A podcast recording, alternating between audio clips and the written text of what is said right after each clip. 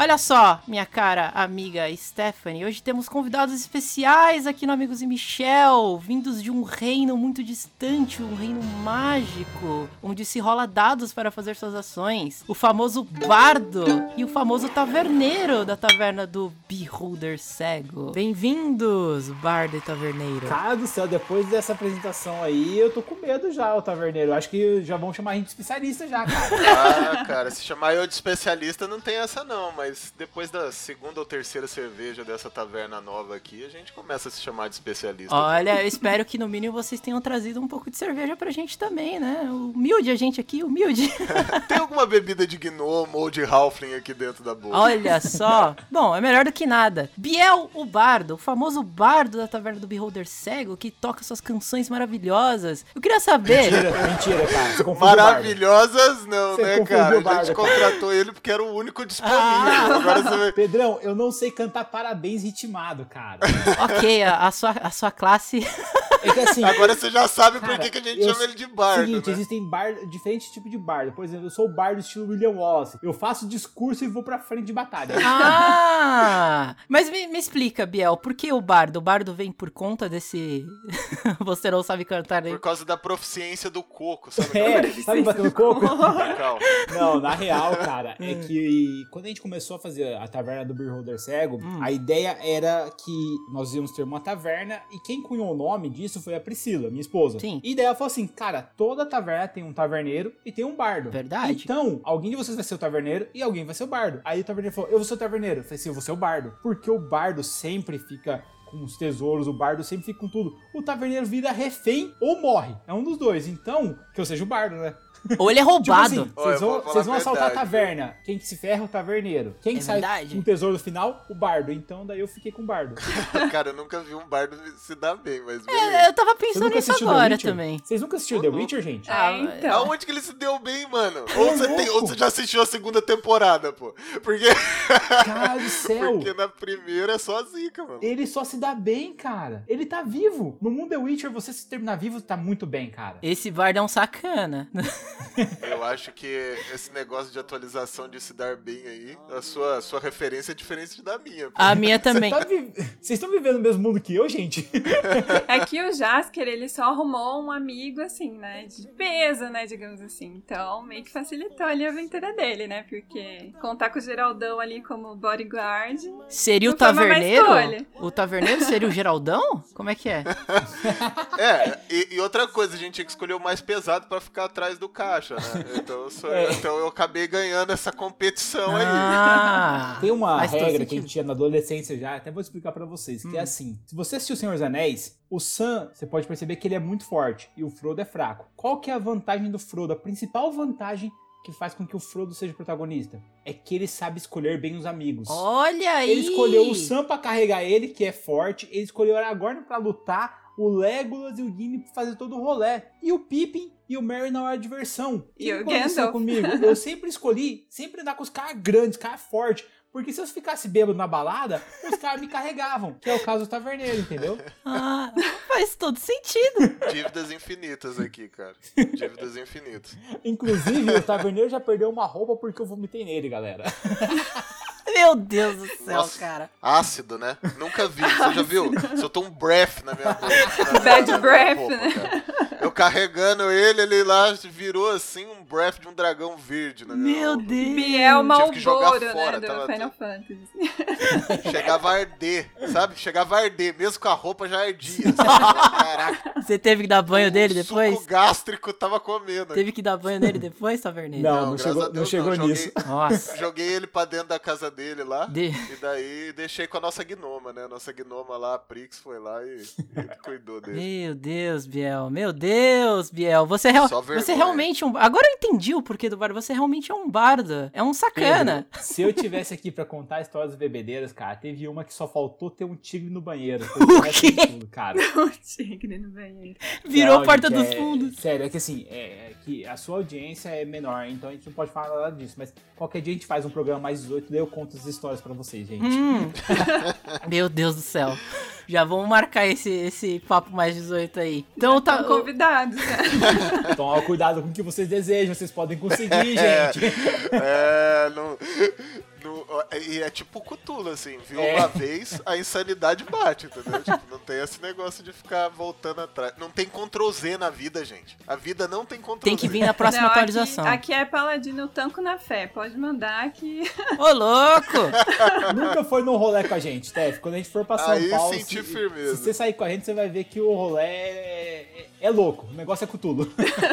É uma partida louca, né? Mestrado pelo Leonel Caldela, esse rolê de vocês aí. Olha, mais ou menos, viu, cara? Apesar de que eu acho que. Mais ou menos, porque tá difícil o Leonel competir com a vida. mano. É. Aham, o Leonel, o A Leonel não vida tá é o melhor mestre que tem. Pra vida. É isso, é verdade, realmente. Realmente, meus amigos. Muito bem. Biel Bardo, Paulo Taverneiro, sejam muito bem-vindos aqui ao Amigos e Michel. Hoje falaremos sobre RPG, a especialidade de vocês dois, né? Aí, já veio Você viu? Eu senti isso também, Paulo. Eu, eu vi de longe. cara. Eu vi virando que no Eu especialista fraguei. vindo. Pá!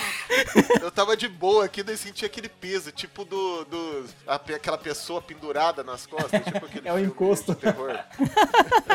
Ó, a gente não quer colocar nenhuma pressão em vocês, mas hoje vocês são os nossos especialistas aqui, vocês entendem tudo de RPG, ouviu, queridos ouvintes? Vocês podem até ir nas redes sociais deles depois e perguntar qualquer coisa que eles sabem tudo, tudo, tudo, tudo, tudo. Eles são tipo. O quê? Eles são tipo o, o, o Albert. Albert Taverneiro? É, o Albert Einstein do RPG.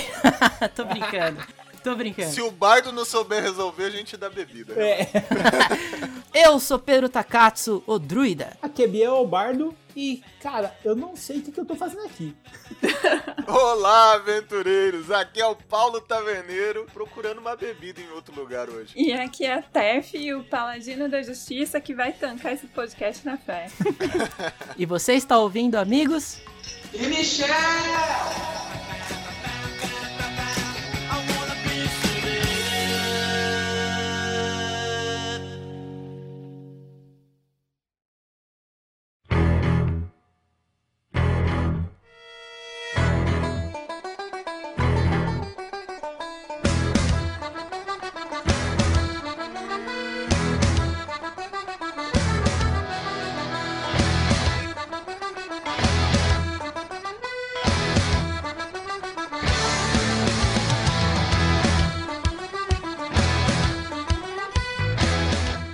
bem, Paulo Taverneiro e Biel Bardo. Espero que vocês estejam muito bem acomodados aqui. Nós não somos tão magníficos quanto a taverna de vocês, mas somos humildes, somos humildes aqui no Amigos e Michel. Hoje falando sobre RPG, um papo que começou lá no nosso cast mais rápido, né? Falando um pouquinho sobre nossas experiências de RPG. A gente pensou, por que não fazer um especial, né? Falar um pouco mais, mais aprofundado sobre o que é o RPG de mesa. O que é o RPG de mesa? Como vocês explicariam isso, meus queridos Paulo e Biel? Olha, antes do Taverneiro começar a explicar, só queria dar um adendo aqui a toda a audiência. Eu já intimei o Pedro já. Se ele quiser fazer um especial com eu narrando um Terra Devassada pra ele, Ai, meu Deus. E Michel, eu estou à disposição, tá? Ah, Aí isso acontecer. daí vai pro ar na íntegra, com todas as decisões ou falta delas que eles tomarão nas mesas pra vocês, tá, ouvintes? Vai lá, Paulo, é com você, explica aí, cara.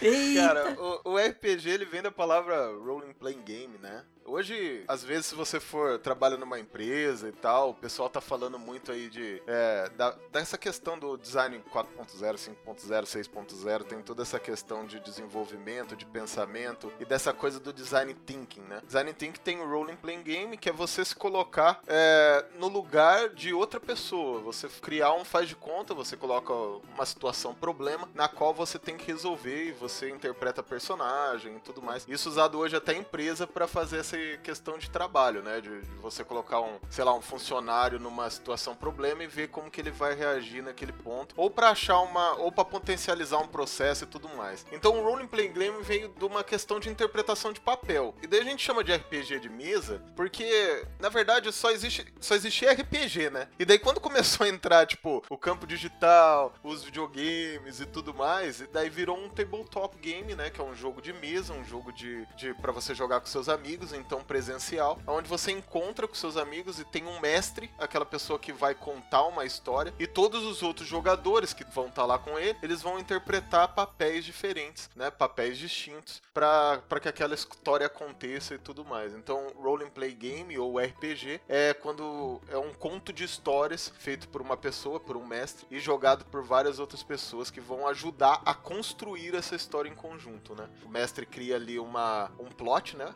Vai, vai criar uma linha de raciocínio, um acontecimento, é algo que vai acontecer no mundo, e os outros personagens vão criar aquela história junto. Então é como se fosse uma contação de história é, com uma galera, né? Pode ser jogado, sei lá, eu já vi mesa até de 15, mas eu acho que o Bardo já deve ter visto mesa maiores aí. ah, cara, só completando o que o Taverneiro falou, essa questão do RPG de mesa vem muito depois do Gary Gygax, que dizem, né, as lendas, e ele conta no livro dele e tudo mais, foi o seguinte, eles jogavam muito aquele jogo de wargame, né, que a cultura norte-americana tem muito disso, e você colocar as miniaturas paradas em maquetes maravilhosas que a gente só vê e fala, não, um dia eu vou fazer uma dungeon dessas, e a gente nunca faz. Mas eles tinham é, um, uma divisão onde três pessoas estavam lutando ali, né, no caso, três generais, os seres humanos ali, comandando suas miniaturas pelo campo de batalha, e aí o Gary começou a derrotar os caras e tal, até que um dos caras ali era um mau perdedor e falou, cara, é, enquanto você realmente você derrotou meu exército, mas um dos meus soldados conseguiu entrar pelo fosso aqui do seu castelo e ele tá nas masmorras do seu castelo. E ele pode vir a matar o seu general. Aí o Gary falou assim: tá certo, desafio aceito. E na semana seguinte os amigos se reuniram e o Gary fez uma masmorra de maquete, onde aquele soldado se aventurou pela masmorra. E ali começou a ter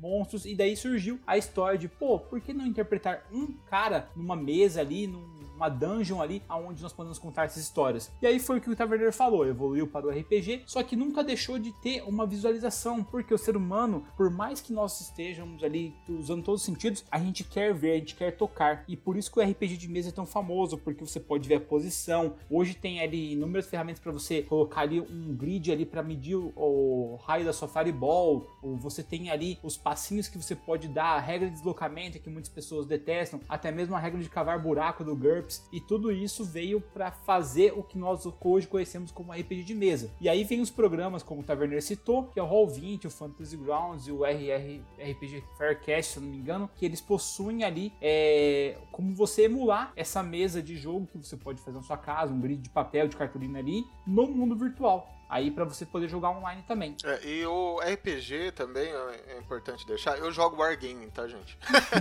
Esse jogo antes, né? Então, se você vê os caras, aqueles fanáticos, pegando miniatura e pintando as miniaturas, não sei se você já, já viu aquelas miniaturinhas que o cara tem que cortar, colar, pintar, tem lítio, Warhammer, tem Star né? Wars. Isso, Sim. Warhammer. Warhammer, que é o mais famoso deles, né? E então o que que acontece? Aquelas miniaturas, quando você pinta aquela miniatura, quando você começa a desenvolver essa característica para pintar e tudo mais, mais. E os campeonatos de Wargame exigem também é, que, a, que a pintura seja com mais de três cores e tal. Ele exige um nível de grau de pintura. Você se apega às pinturas, entende? E o Wargame nada mais é do que uma batalha campal. Então, não tem o, o personagem em si não tem história, né? Então trouxe a necessidade desses caras, desses amigos que estavam jogando lá um Wargame, trazer histórias para aqueles personagens, né? Aqueles personagens que eles jogavam. E daí aquilo foi aprofundando cada vez mais. E daí eles criaram.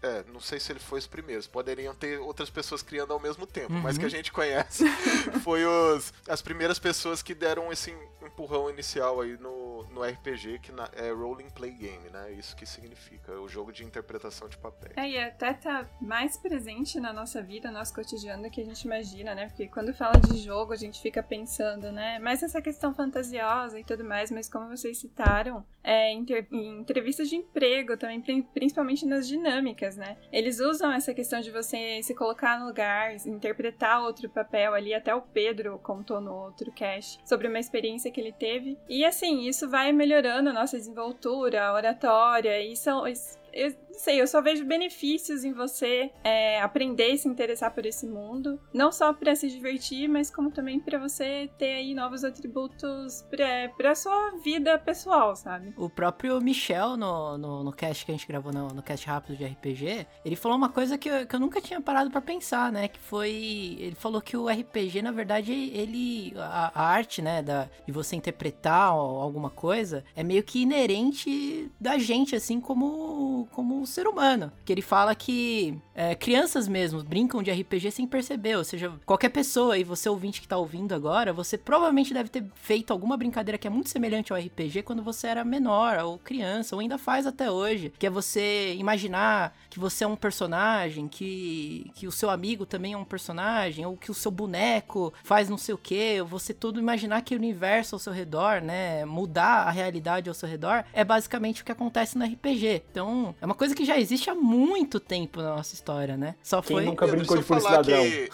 Não, e, que- e se eu falar pra você que hoje muitas pessoas brincam, assim, e não sabem. E, e tipo, de RPG com um mestre ainda, hein? Ô, louco! Verdade. O que que acontece? A educação infantil, quem tá na escola ou teve filho na escola, na educação infantil, no caso, ali até os até a terceira série, até a terceira série, até a primeira etapa da alfabetização. Hum. É, os professores eles contam as histórias, né, para as crianças. Uhum. E a- eu não sei se vocês lembram, é, é muito antigo pra vocês. É que eu trabalho no campo educacional, então tá mais próximo pra mim, né? Hum. Eu tô falando de educação infantil. As crianças participam disso. Então elas fazem uma, uma correlação com, com esse role play, que é tipo você interpretar vários papéis. Então, por exemplo, quando você tá, a professora tá contando a história do Pinóquio, por exemplo. Sim. E daí ele fala que o Pinóquio foi engolido por uma baleia. E daí uma criança vira e fala pra professora: Professora, professora, não é uma baleia, é um tubarão. Não vai fazer diferença nenhuma pra história. O que, que a professora faz? Ela inverte. Ela fala que não, é verdade, ele não foi engolido por uma baleia, ele foi engolido por um tubarão. E o que, que aconteceu depois? Pergunta pras crianças, as crianças inter- falam: Poxa, o tubarão foi lá, ele saiu de dentro de tubarão, daí ficou amigo do tubarão e tudo. Isso já é uma nova interpretação daquela mesma literatura que a professora estava contando. Caramba! Isso nada mais é do que uma história contada e sendo manipulada por várias pessoas através de um role play, né? Nossa! Então, tipo, e- isso acontece hoje, né? Os professores que são contadores de histórias, aqueles especialistas em educação infantil, eles sabem que eles não podem podar as crianças no momento de uma conta, na contação de história, porque você não vai contar uma vez a história do Pinóquio, você vai contar, tipo, sei lá, 50 vezes na- no ano a história do Pinóquio. E as crianças vão participando e acrescentando personagens e acrescentando elementos e eles vão construindo uma nova história junto. História interativa. Tanto que se você parar crianças de, de salas diferentes, escolas diferentes, professores diferentes, nunca vai ser a mesma história do Pinóquio, né? Ela sempre vai ter coisas a agregar. Por quê? Foi coisa que o professor teve lá a capacidade de interpretar na hora ou de inserir na hora pra ensinar alguma coisa pedagógica pra criança.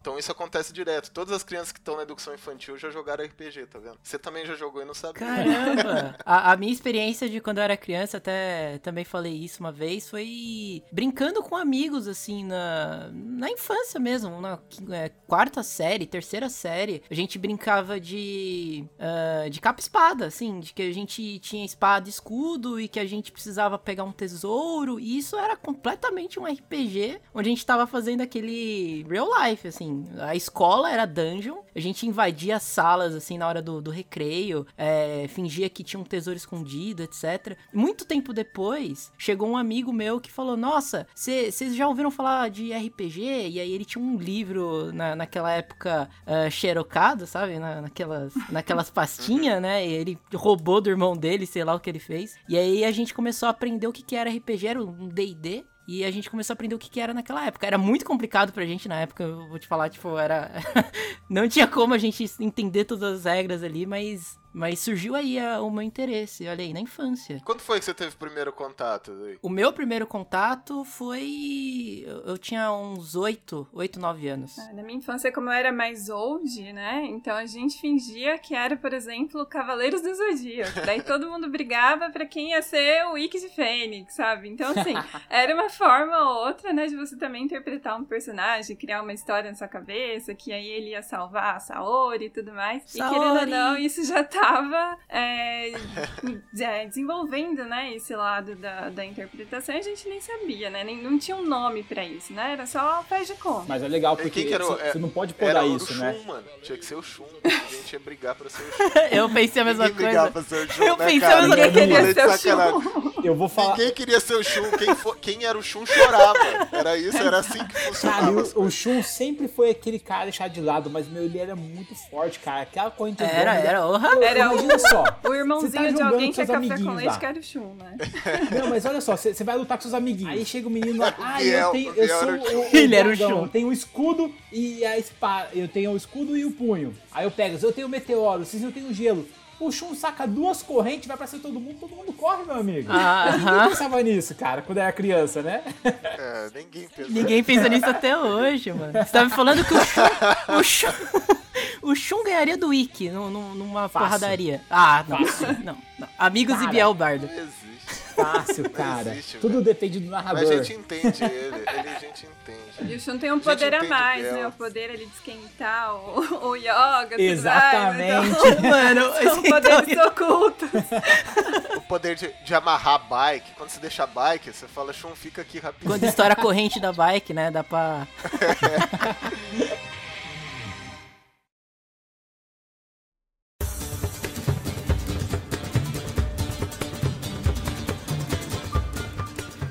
Mas, Paulo, você que é da, da, da área de educação, né? Você disse. É, é um fato comprovado, né, hoje em dia, que o RPG, ele, ele melhora muito a, a educação das crianças, né? As crianças que já tiveram contato com RPG, ou até os adolescentes, né? Mais comum adolescente do que criança, eu creio eu. Elas têm é, maior desenvoltura para apresentar trabalhos, para desenvolver... para trabalhar em grupo mesmo, né? E assim vai evoluindo na fase adulta. Isso é um fato comprovado ou eu tô enganado? Não, é que assim, né? é, vocês veem bastante agora notícias nos jornais e tudo mais que a gente tá tendo que focar numa parte mais emocional das crianças, né? E tudo isso, porque existem duas skills, né? Do, é, falando termo já de RPG, mas esse termo existe de verdade, tá? Não é sacanagem. É hard skills e soft skills, né? Soft skills são, são habilidades que até pouco tempo elas não eram consideradas tão importantes quanto controlar, é, controlar a emoção, a questão da formação integral do, da pessoa, né? Não só na formação acadêmica, no que eu digo na parte de saber matemática, saber português, não. É a capacidade de lidar com as pessoas, é a capacidade de lidar com problemas, capacidade de ser criativo, tá tudo vinculado a soft skills, sabe? Então, é, o RPG ele traz muito disso, porque quando você coloca a pessoa fora da zona dela de conforto, né? Porque é, essa é a vantagem de um RPG também que tem algumas regras, né? Eu sou a favor de todos os RPGs, tanto aqueles que não tem regra nenhuma quanto aquele que tem uma maior quantidade de regra. Mas a regra é importante para quê? Para fazer com que aquela pessoa que tá interpretando um personagem saia da zona de conforto dele. É quando o mestre vira para você ou o cara que tá contando a história e fala: "Meu, você não pode fazer isso", sabe? Ouviu, Michel? Então você tem que através através dos seus tributos, através dos seus tributos, através das suas competências e através da sua criatividade para lidar com um problema, arranjar uma outra maneira de resolver aquele problema que não seja uma maneira lógica. E quando você faz isso, você quebra o pensamento da pessoa, né? Você é, cria uma uma, uma quebra mesmo de um tabu, de tirar aquela pessoa de uma caixa, de uma linha de padrão de pensamento e força ela a pensar de uma outra maneira. E fazendo isso, quando você faz a pessoa pensar de outra maneira, ela vê as coisas com outro ponto de vista e daí ela consegue identificar melhor o problema, ela consegue entender por que determinadas coisas acontecem, ela tem uma visão mais ampla sobre aquilo.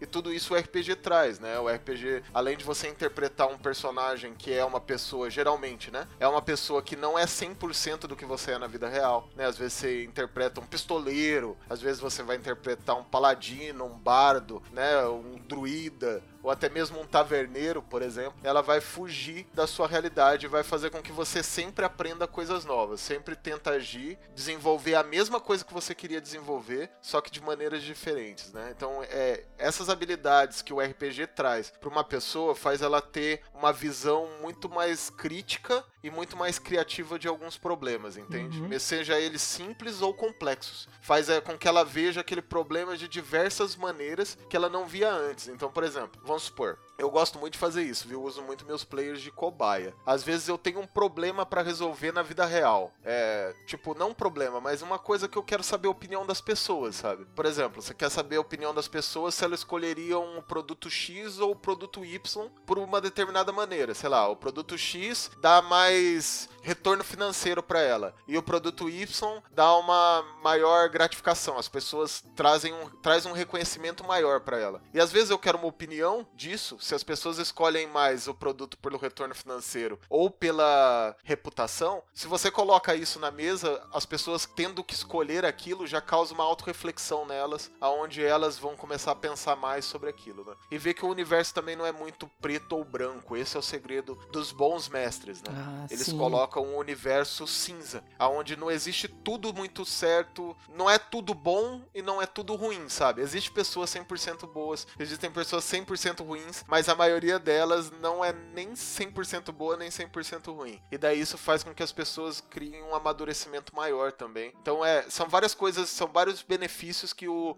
RPG traz para essa criança, né? É óbvio que daí depende muito da faixa etária daquela criança, né? Desde a educação infantil até o ensino médio, o RPG pode ser usado em qualquer uma das fases, lógico, mas é, logicamente com as limitações cognitivas da idade. Aqui em Londrina nós temos um, algumas escolas que já estão utilizando o RPG em contraturno, tá? Onde o Hideo, que é do IEJ aqui, que é uma escola aqui em Londrina, ele coloca ali para as crianças o Old Dragon, que é um RPG até simples ali, e ele vai ensinando para elas, porque como o Paulo disse ali, além de aumentar a desenvoltura, você ah, apela muito pro lado analógico da coisa. O que acontece hoje com o intuito da gente sempre ter ser mais digital, as crianças estão perdendo aquele negócio de ficar perto de outras pessoas, de conviver com outras pessoas. E aí quando ela chega, por exemplo, numa entrevista de emprego ou alguma coisa que ela precisa ir para frente, precisa ser um pouco mais extrovertido, um pouco mais aberto e fazer ali uma apresentação, ela trava. E o RPG quebra justamente isso, cara, de você chegar e você conseguir falar em público, de você conseguir ali é, a captar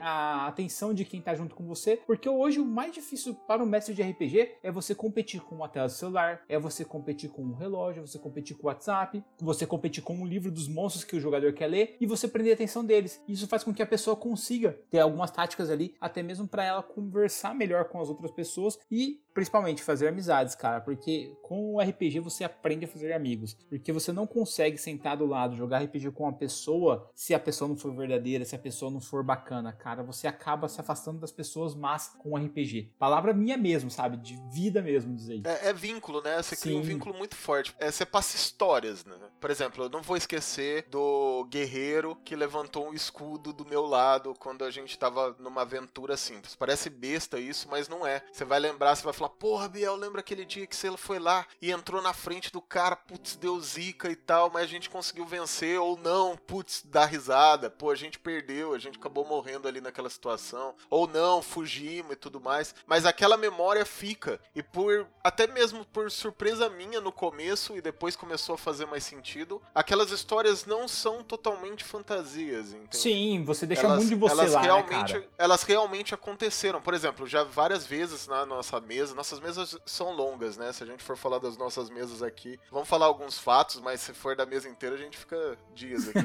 é que às vezes, às vezes gente, acontece coisa de, tipo morrer um personagem, por exemplo, ou às vezes é, aconteceu uma coisa, uma zica muito grande com o personagem, o cara ficou desanimadaço assim. Pô, você vê o clima da galera, sabe? Você vê a galera fica chateada, acontece tipo, pô, o cara fica bravo de verdade, sabe? Tipo, depois no outro dia tá tudo bem, mas aquele dia ele ficou putaço. Então tudo depende das as coisas que acontecem na aventura, elas literalmente criam um vínculo com as pessoas fora daquela mesa, né? Graças a Deus eu não tive nenhuma experiência negativa com isso, de algo que aconteceu na mesa e veio uma experiência negativa fora. Gra- Acredito que isso talvez não aconteça com tanta frequência quanto várias que aconteceram comigo que são coisas positivas, sabe? Tipo, tudo virou aprendizagem e todos os meus amigos que jogaram RPG comigo é, têm um vínculo de amizade muito forte, muito forte mesmo. Então, O Biel é uma eu, eu delas, por concordo tudo com, com tudo que o Paulo falou, exceto uma coisa. Eu tive uma experiência muito negativa na mesa do Paulo, que é quando ele chegou e falou, galera, eu vou parar de narrar. E daí, mano, acabou, acabou o clã, cara. Aí a gente parou de jogar, meu, e daí veio essa pandemia toda, e nós estamos, tipo, seis meses sem jogar, cara. Meu Tá Deus. terrível isso. O Paulo tem que voltar a narrar, gente. Aproveitem aqui, ouvintes, fale pro Paulo voltar a narrar pra gente. Volte a narrar, taverneiro. Eu, olha, eu concordo muito com o que, com o que vocês falaram, esse negócio dos vínculos. O, o, o próprio podcast aqui, o Amigos e Michel, não existiria se não fosse do RPG. É, eu conheci os, os meus dois amigos que, que fazem parte aqui do, do podcast, que é o Michel e o Albertinho, que criaram o nome Amigos e Michel por causa do RPG. A, a gente. Eu jogava muito com o Albertinho, é, é, eu namorava a irmã dele, né? E ele era o meu cunhado e ele era uma criança na época, né? Enquanto eu era um adolescente, ele era uma criança ali. E eu ensinei pra ele o que era RPG, né? Ensinei tudo. Mestrei one-shots pra eles, assim, só com ele mesmo, sabe? Só com ele sendo personagem para entender como é que funcionava. Aí ele se apaixonou pelo todo mundo do RPG, começou a jogar cada vez mais. E aí tem a história que, que eu já contei uma vez, que ele começou a, a jogar RPG dentro do Rabu Hotel. Vocês conhecem aí o Rabu Hotel? É, é bizarro, assim. É bizarro. Lá tem, um, tem um, uma sessão só de pessoas que montam mundos para você jogar RPG lá dentro. É, e ele me contando isso na época, eu ouvindo isso já tava achando escroto pra caramba. Mas eu falei, ah, vou lá ver, né? E aí realmente era, era, era muito legal, assim, porque era a comunidade montando uma história. Não era tipo, não tinha um mestre, não tinha a, alguém guiando a história, eles só criavam um mundo, aquele universo, com, com as coisas, as limitações que tinham naquele jogo. Mas os próprios jogadores ali estavam criando suas próprias histórias. E as, e as histórias iam interagindo uma, umas com as outras. Foi lá que eu conheci o Michel também. E a gente começou a jogar RPG de verdade, né? Ou de mesa, uh, com Vampira Máscara. Uh, a gente teve até um amigo que jogava bastante com a gente, jogou várias, várias partidas com a gente de RPG. E infelizmente ele faleceu. Então esse negócio de vínculo é realmente muito foda, porque a gente lembra dele todos os dias. É, apesar da gente ter jogado, somando todo o tempo que a gente passou junto, uns quatro meses, a gente sempre lembra dele, mesmo ele já ter falecido e tal, que foi uma perda bem grande, assim. Inclusive, o RPG parou de. de as, as sessões pararam porque ele não tava mais lá, então eu não, não via mais sentido de, de continuar mestrando. E, e cara, é, é, um, é um vínculo pro resto da vida. Você forma um vínculo com seus amigos absurdo. Todas as histórias que a gente coleciona nos RPGs, a gente lembra delas até hoje e dá risada sozinho. Do nada. Não, é verdade, é verdade. Principalmente as, du as duradouras, uhum. né?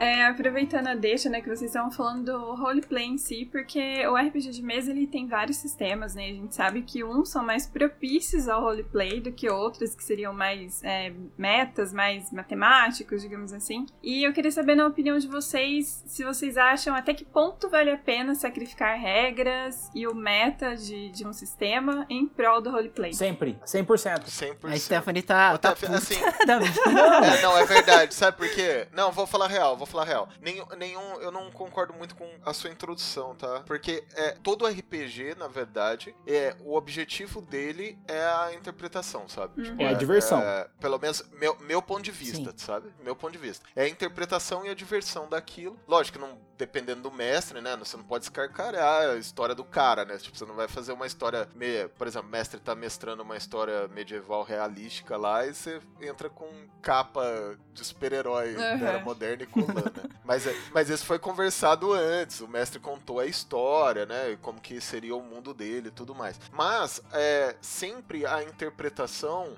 ela vai prevalecer, tá? Isso é, é, é que tem vários pontos de vista nisso, não é uma verdade absoluta, é o meu ponto de vista e acredito que seja do ponto de vista do bardo. A interpretação e a diversão é o foco principal da mesa. Né? A diversão, lógico, sempre vai estar tá lá, porque os momentos que você vai jogar RPG tem que ser um momento que seja divertido ou tenso, mas que seja uma coisa prazerosa, sabe? Não pode ser um peso. Pô, que saco, vou lá. Né? Não, é para ser uma coisa prazerosa. E sempre que for importante e fazer sentido, você romper as regras, tá? Uhum. E uma coisa que é muito importante para isso também é que para você romper as regras, você tem que saber das regras para romper, né? Não é só uma vamos romper por romper também, senão vira uma anarquia louca. Sentido, não que isso não né? seja. Tem que fazer sentido. Mas, por exemplo, vamos supor, você é um bárbaro, tem tipo um bilhão de força. Sei lá quanto você tem de força. Tem 30 de força. Impossível ter, mas vai lá. Você tem 30 de força. E daí você vai pular. Daí você vira pro mestre e fala, vou pular pra lua. Você fala, tá, o mestre fala, beleza, rola o dado aí. Daí ele rola e tira 20. O cara vai conseguir pular até chegar na lua? É tipo, é, depende. Que mesa que você tá jogando? Medieval? assim, tipo, tradicional, o cara não vai chegar na lua. Então, na hora que o cara falar uma objetiva, ah, mas 20 é 20. Não, não é. Então, tipo, você pode romper todo momento. Se, por exemplo, uma das mesas que acabou, assim, os caras estavam super fortes, uma das temporadas da mesa, né, Bel? Uhum. Os caras estavam super fortes e tal, super animados assim, e daí eles foram no mundo, encontraram um vilão super mega forte. O vilão tava com um exército gigante assim, e, e eles tinham voltado no tempo, na verdade. O vilão tava com um exército gigante de metal, as armaduras super fortes, assim. Os caras se prepararam para lutar e eu falei para eles: então, vocês foram pra linha de frente, fizeram tal, tal, e vocês morreram. e acabou. E eles falaram: poxa, mas eu não ia morrer. Eu falei: vocês morreram. Né? Então, é, são questões, são momentos, lógico, era um momento chave da aventura, onde eu finalizei um arco inteiro de, tipo, sei lá quantos anos aí, já até perdi a conta, nem lembro mais. Mas era de mais cinco anos, por exemplo, de história, onde eu finalizei o arco naquilo tudo. Eu fiz um desfecho que fez tudo sentido para fechar toda aquela história que a gente tinha desenvolvido. Então, é, existem sim horas que você tem que romper com, a, com as regras, a prol da narrativa e da diversão e do sentido também da história, porque as regras não, as regras dos limitadores não são perfeitos. Por isso que existe a regra de ouro, né, onde o mestre pode inserir isso a qualquer momento. A e também é, na minha opinião de novo, a interpretação é a, a, base do RPG. Os meus jogadores passam, sei lá, eu acho que eles já passaram, tipo, três encontros sem rolar um dado, sabe? Eles não pesaram um dado. Sim. E aí, aí entra um comentário muito importante que eu devo fazer e, assim, vai, da, vai isso da minha opinião, eu como narrador, tá? Se a pessoa chega e fala assim, Biel, eu não vou jogar o dado, eu quero fazer a interpretação. E a interpretação dela for foda, ela mandar um discurso e bater a espada no escudo e falar: Galera, é hoje que nós vamos acabar com esses vampiros malditos, é hoje que nós vamos acabar com esses demônios, venham, vamos lutar. E, tipo, meu, cara, ela não vai precisar rolar carisma. Todo mundo vai ter bônus. E, cara, tipo, tudo que a ação que essa pessoa for fazer, que ela chegar e parar pra ajudar o cara que tá caído ali ela estender a mão dela, levantar o escudo, cara, ela vai, meu, ela vai peitar Deus e o mundo ali, cara, porque o que vale do RPG é você se, integra, se entregar de corpo e alma àquele personagem, fazer aquela interpretação foda, sabe? Cara, nossa, o que eu acho mais massa é discurso de guerra, sabe? De você chegar e chamar os seus amigos ali e falar, cara, não, levanta, sabe? Quando tá todo perdido, você chega e você realmente, sabe, como uma fênix, se, você floresce das cinzas ali, explodindo ali tudo, cara, é muito bom. E só o RPG faz isso pela gente sabe? Então eu deixo de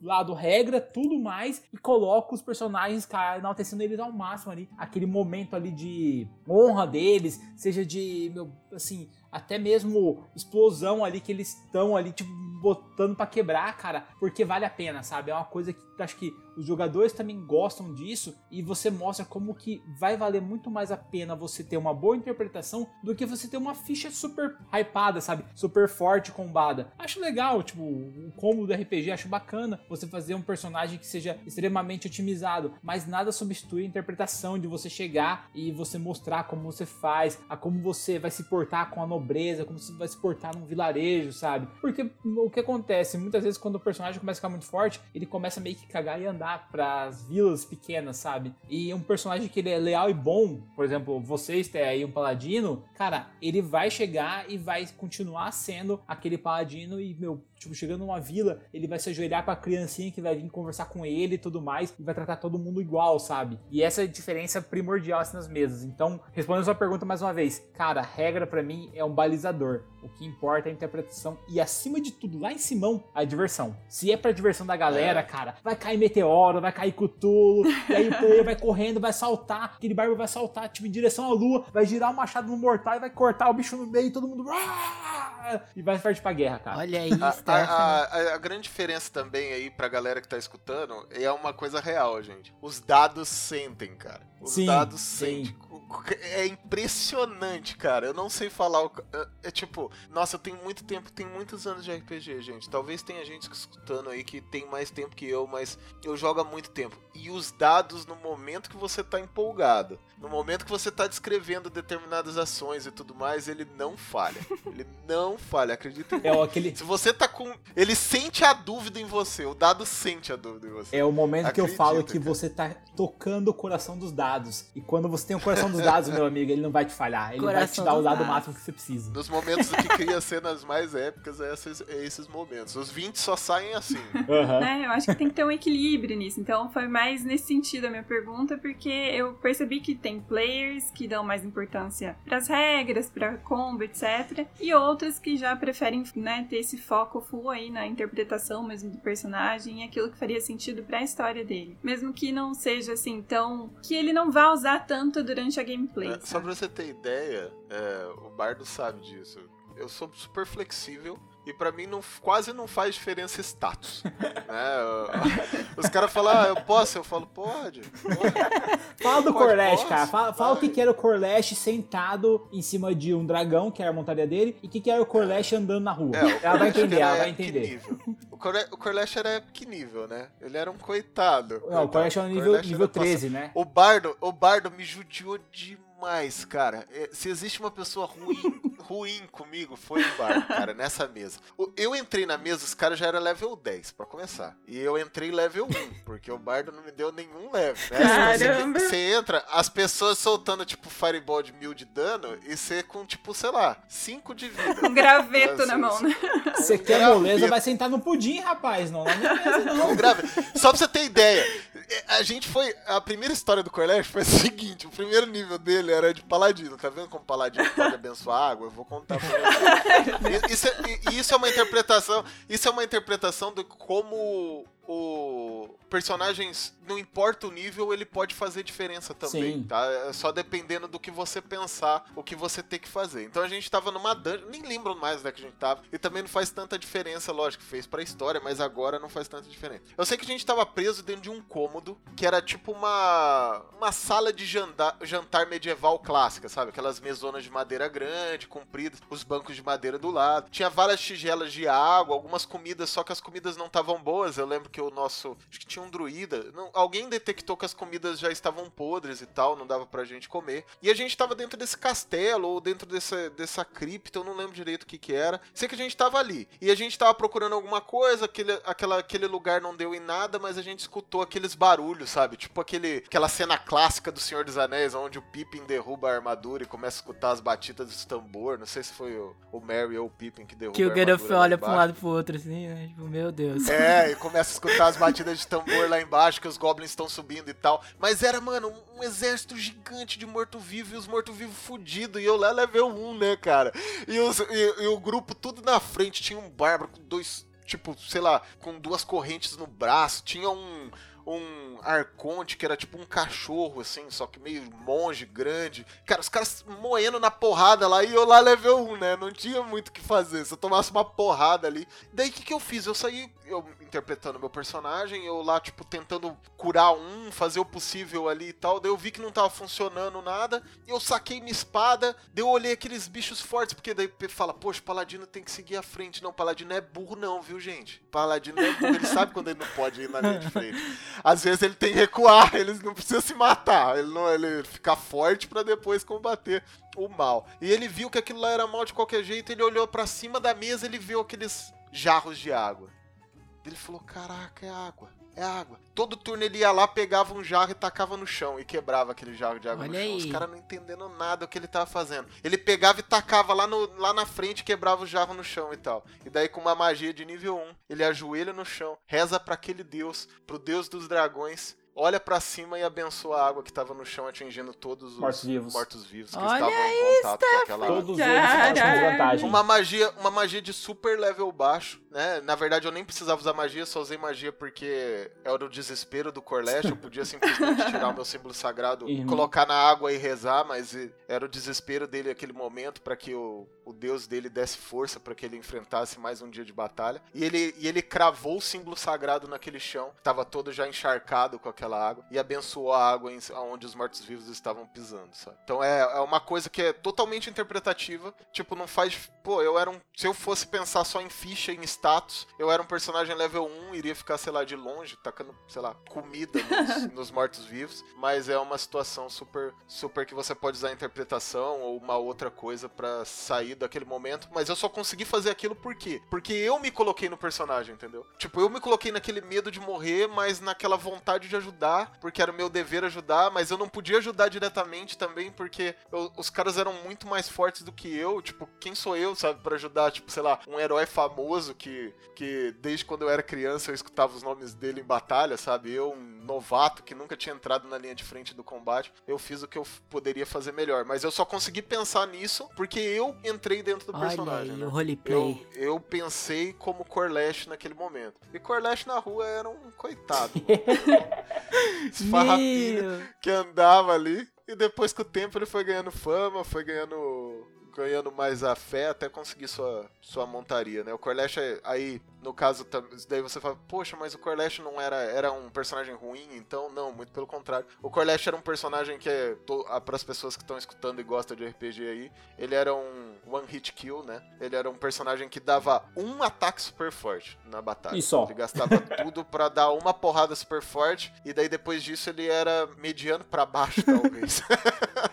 né? Ele usava toda uma estratégia para executar um ataque só. Então ele antes, daí você fala, poxa, mas não é uma coisa muito ruim? Então, aí que tá, o Corlash ele analisava os, os oponentes, ele não chegava usando o ataque porque ele sabia que se ele errasse ele tava perdido. Então ele demorava para usar, ele apanhava até usar, ele demorava muito para fazer, então tudo vale estação em cima disso. Então isso é uma coisa muito importante. Corlash acabou perdendo o dragão dele, ele matou a própria montaria sagrada dele no numa falha ah, Aí perdeu os poderes, né? É verdade, é verdade. No Divine Smite, no e dragão. Ela, e, e ele perdeu totalmente a vontade da, de viver. E ele, ele vivia essa dualidade porque ele tentou se matar e um dos membros do grupo não, não deixou né, ele se matar. Né? Então ele tentou uns. Não chegou, era, um, era quase um suicídio.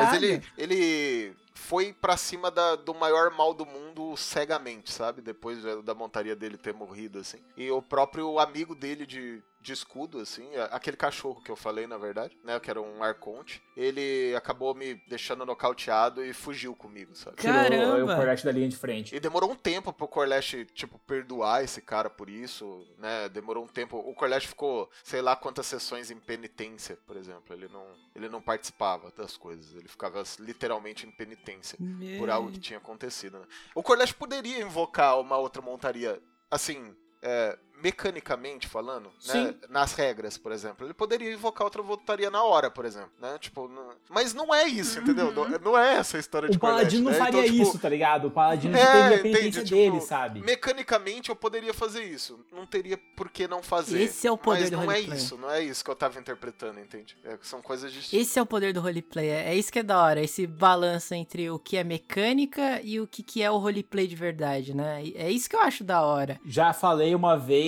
falo de novo, Stephanie, quiser jogar com nós na taverna lá, cola nosso grupo lá, cara. Tipo, meu, tem várias mesas. Tem uma pessoa lá que é a Andressa, que ela narra, meu, Terra Devastada, ela narra Reinos de Ferro como ninguém. Vai pra uma mesa dela que assim, você vai pirar, cara, porque é outra paladina também. Só joga de paladino. Nunca vi, meu Deus do céu. Oh, meu Deus soulmate já.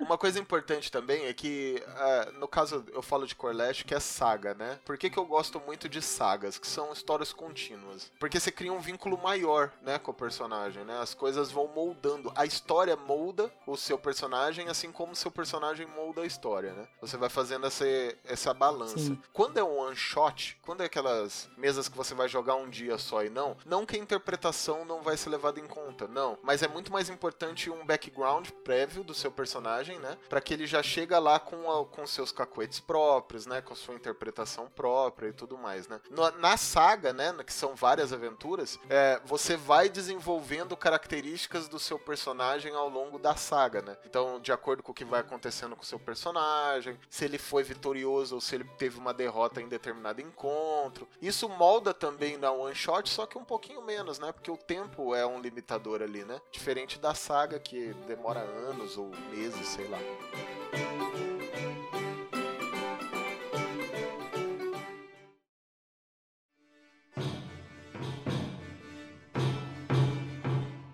E vocês falam muito, né? A gente, como jogadores de RPG, a gente fala muito do, do RPG capa espada. Provavelmente é o mais famoso de todos, né? O D&D é o, é o que reina dentro dos RPGs. As pessoas sempre, ah, vamos jogar um RPG de mesa, sempre pensa no D&D primeiro, etc. Mas existem outros RPGs, né? Existem outras temáticas. Eu, eu gosto de pensar que existe um RPG para qualquer coisa. E se não existe, você pode criar. Tipo, literalmente oh, para qualquer coisa. Pedro, eu vou falar, ser bem sincero, isso eu vou deixar mais com o Bar.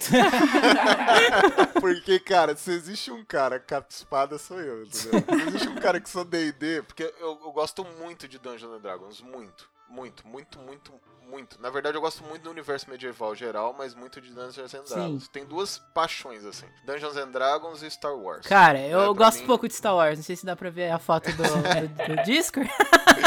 Eu gosto, pô. Pra mim, depois, depois eu te, depois te mando umas fotos aqui do meu quartel Tá general. Nossa, É, a gente vai é- trocar então, porque, mano, que é coleção de sabre de luz pra todo lado. É muito massa, tem, né, cara? você tem E- ideia? Eu, eu consagrei a Stephanie Cavaleira Jedi fazendo um ritual igual do, do- dos Jedi de antigamente. Eu fiz ela fazer o. Mano, enfim.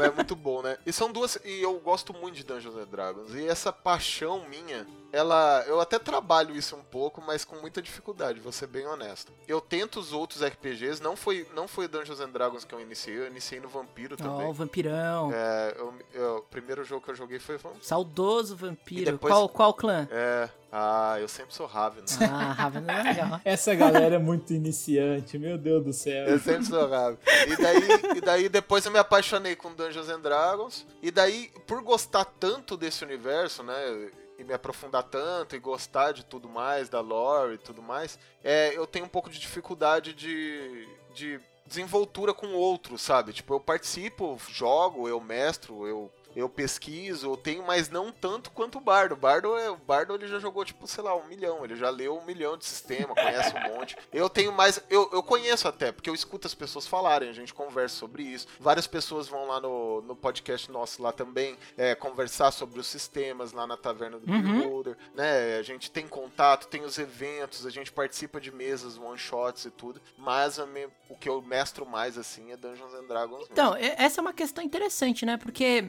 ah, quando teve, teve ah, sei lá, um, um grande boom, assim, do RPG, assim, acho que foi anos 80, 90, né? Que aí foram sendo disponibilizados vários sistemas diferentes, ah, foi surgindo ali o próprio Vampiro à Máscara, o Call of Cthulhu, que hoje tá muito famoso, né? Eu tava até conversando com o Biel, eh, com o Bardo, né, na- no backstage da gravação, que tem muito streamer que, que joga jogos de FPS, joga League of Legends, etc., que começou a fazer stream de RPG, o- o- usando o próprio Call of Cthulhu. Não sei se é a influência do, do Jovem Nerd, né? Que tem o, o grande podcast ali de, de, de partida de RPG com Call of Cthulhu, mas começou a ficar plurifle... Assim, um grande boom, né? Desses, desses grandes eh, É, outros proliferou RPGs. muito, né, cara? Na- Isso. tipo, não só no- nas streams, como começou a aparecer muito podcast de RPG. Aí, Ah, assim, sim. é muito massa, cara, porque tem gente criando próprios sistemas, Uhum. é, narrando, e assim, esses streams não é só na Twitch, tá, galera? Estamos falando de YouTube, estamos falando de tudo quanto é lugar. E foi mesmo, e assim, o, o Call of Cthulhu, eu acho que surgiu, assim, igual você tava falando, Pedro, principalmente pela questão de interpretação, aonde nós estamos aqui no mundo virtual hoje, devido à pandemia, todo mundo isolado. Então, assim,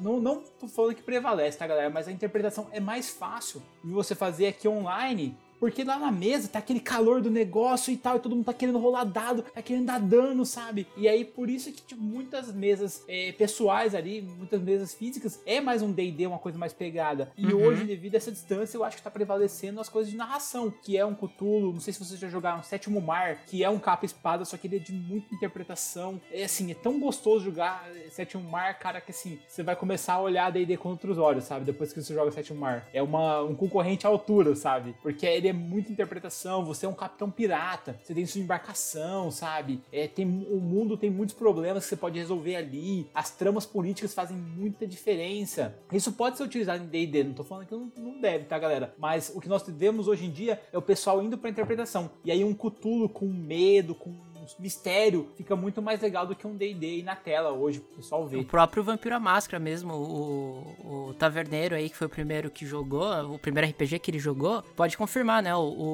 o, o Vampiro à Máscara é muito político. Ele é um RPG muito focado na, na política, de você interpretar. ah, é, é, laços, né, com outros vampiros, com outros clãs, você ter que ter um- uma maleabilidade ali com, com outros jogadores ou até com os NPCs, etc. É um, é uma- é um jogo político, é um Game of Thrones praticamente, né, num, num mundo vampiro. Então a gente tem essas várias vertentes do que o RPG pode ir, né? Tem até o RPG da Hora de Aventura, não sei se vocês já viram. Sim, eu tenho, É uma cara, loucura. Eu tenho. pra caramba, cara. Mano, eu nunca joguei, sempre tive a curiosidade, deve ser muito massa, mano. Um RPG de Hora de Aventura. E é, É isso que eu falo. bom. É despirocar. Existe um RPG de qualquer coisa. Existe até o RPG de K-pop. Num, num outro episódio que a gente fez, falando com as meninas que, que ouviam K-pop, elas falaram que jogaram um RPG de K-pop. Eu fiquei, mano, caramba, tem RPG sobre qualquer coisa. Pedrão, Hum. imagina só, cinco pessoas jogando de bardo, Backstreet Bardos ou uma banda de K-pop. Mano, era exatamente isso, né? Segundo a descrição delas, era exatamente isso. Mas, Cara, eu tava na. Eu tava na, na chácara esse tempo atrás e meu sobrinho veio aqui. E daí tava lá na chácara, o sobrinho e minha filha. Estavam meio que tipo, pô, entediado e tal. E eu não tinha, gente não tinha nada, a gente tinha um baralho, já tava cansado de jogar truco e, sei lá, qualquer outro jogo de baralho. Eu peguei e falei, gente, vamos jogar aqui um, um jogo de RPG. Separei os números lá de 2 a 10 do, do baralho e joguei, cara. Literalmente assim. Onde eu contei uma história pra, pra eles. E eles, através do número, eu falava, ó, isso é dificuldade 5. Se você tirar de 5 a 10, você consegue fazer. De, de 2 a 4, você não consegue. Caramba. né? Então você faria uma dificuldade em cima de um, de um volume de cartas. Onde as únicas coisas que eles decidiam era no momento que eu achava que eles deveriam fazer isso, fazer uma decisão mais difícil, de arriscar algo, eu usava isso. Então a gente jogou ali, sei lá, por umas 4 horas mais ou menos. Né? Uma, um jogo de cabeça, assim. Então existe pra tudo. Pra tudo. pra Exato. Você pode usar qualquer coisa, assim, pra você determinar se você, fez um sucesso ou um erro, porque basicamente as rolagens em praticamente qualquer sistema de RPG é basicamente se você teve um sucesso ou uma falha. Então você pode usar qualquer coisa pra determinar, por exemplo, uma moeda. Se deu cara é sucesso, se deu coroa é falha. Pode simplificar tudo, etc. Então por isso existem vários sistemas. Mas eu queria saber a opinião de vocês. Por que exatamente o D&D, que é o mais famoso de todos, por que ele sobreviveu tanto tempo, desde a década de 70 até agora? Porque muitos, outros- muitos outros sistemas, né, muitas outras ah, outros RPGs acabaram morrendo no meio do caminho. O D&D permanece, o, o, o capa espada, na verdade, ele permanece. Por que ele especificamente? Cara, essa pergunta, ela é... tem duas coisas diferentes, né? Por exemplo, a gente tem o Tormenta. Hum. O Tormenta é um RPG nacional fantástico, também adoro jogar. Tanto que uma mesa do bardo que a gente jogou era Tormenta, né, Bardo? Sim. Uma mesa grande, Uhum. né? Foi, foi Tormenta que a gente jogou. Quando eu falo mesa grande, gente, é cinco anos Aham. mais, tá? Quando eu falo mesa grande... Caralho, cinco anos? Quando eu falo mesa grande, é uma saga de cinco anos mais. Então, o Armória é, foi todo em que que- tormenta, cara. é, o Armoria foi todo em Tormenta, né? Então, não, são, não é só o o Dungeons and Dragons que existe meio capa-espada aí. entendeu? Sim. São Uhum. vários.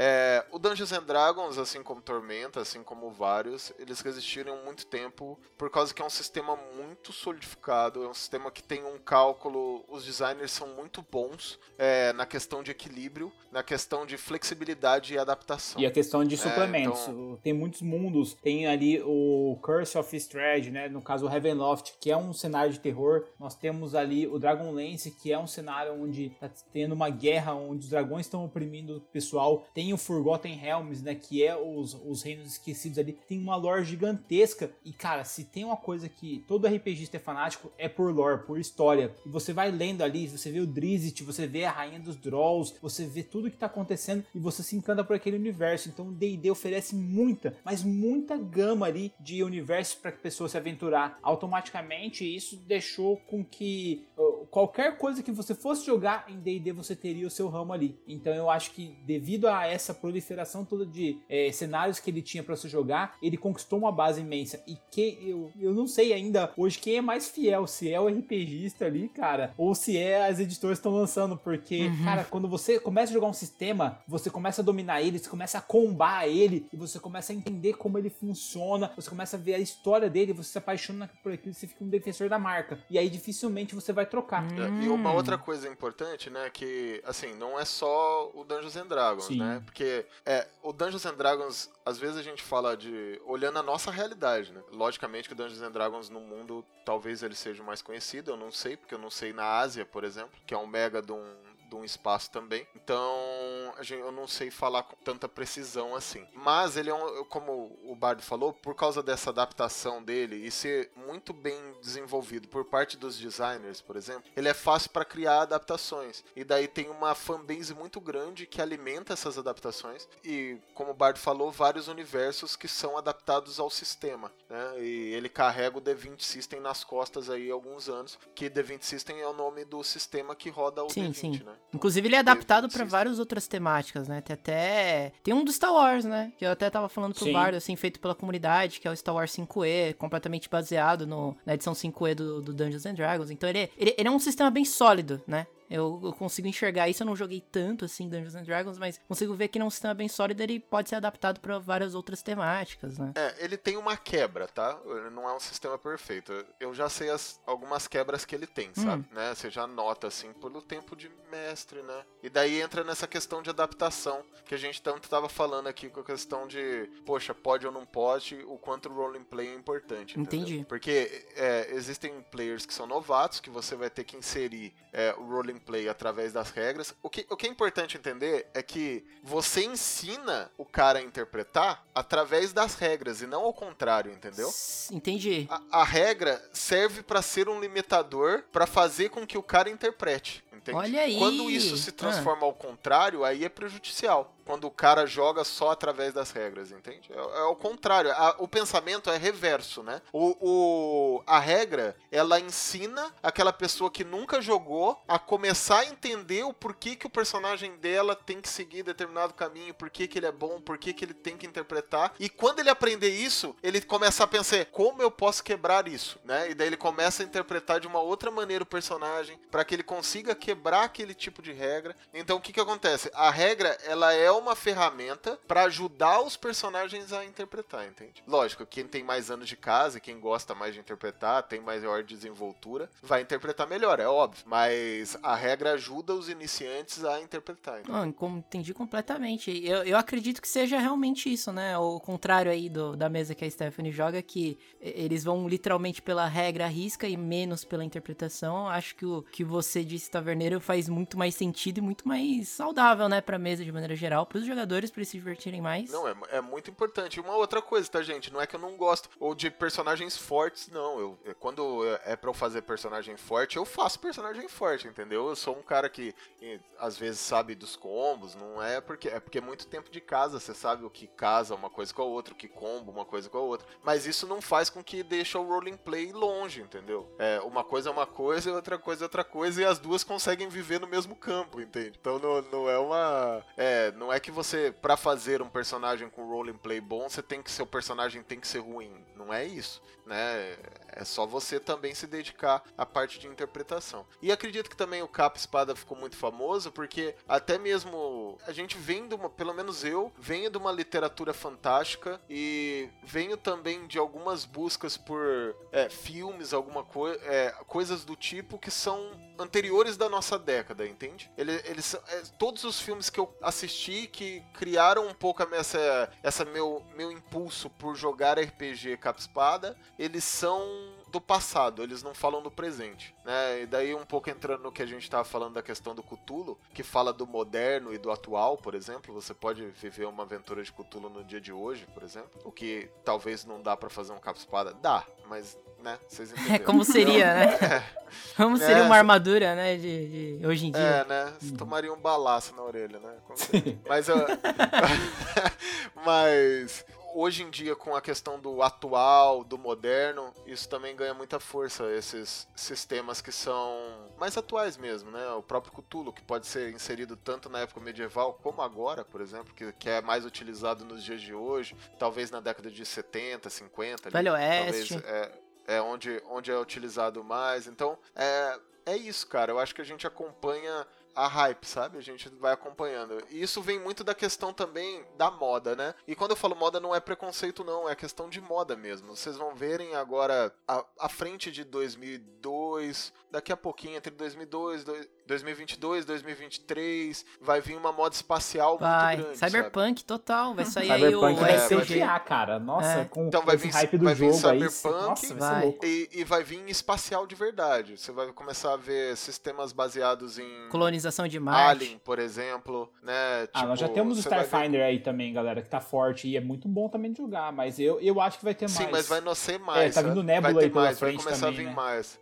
É porque faz, faz parte da, da, dessa linha de moda, né? Então vem as vibes das grandes empresas, apresentam as vibes nas feiras mundiais e mostram os lançamentos de um ano depois, e daí isso vai vindo, sabe? Esses lançamentos vão lançando, as outras pessoas vão copiando e tudo mais, e daí vai tendo essa vibe. Então o caminho segue para esse. Tudo segue para esse caminho, né? Essa parte cyberpunk e é, exploração espacial. Daí você fala, ah, Paulo, mas da onde você tirou isso? Será que a moda é só no RPG? Será que a moda é só no board game? Só na cultura pop? Olha aí, o universo Marvel tá indo pra onde? É, né? sim. Cê, cê, tudo, cê tá, tudo, tudo alinha pro mesmo caminho. Não é uma moda única, uhum. entende? É uma, toda uma questão de grandes empresas visualizando para onde eles vão caminhar e daí as coisas estão entrando, entende? Então é, é assim que as coisas funcionam. Então tudo passa de geração. Mas uma, uma coisa que alinha muito com a gente é a nossa história mesmo, a história do nosso mundo. E a gente tem as cruzadas, tem vários acontecimentos históricos e considerados épicos pela nossa sociedade Sim. que vem do capa espada. Então isso fortalece muito também. A própria influência do, do Tolkien, do, do Senhor dos Anéis, o cara que fez o Nárnia, né? Que inclusive serviram como grandes bíblias, né? para criar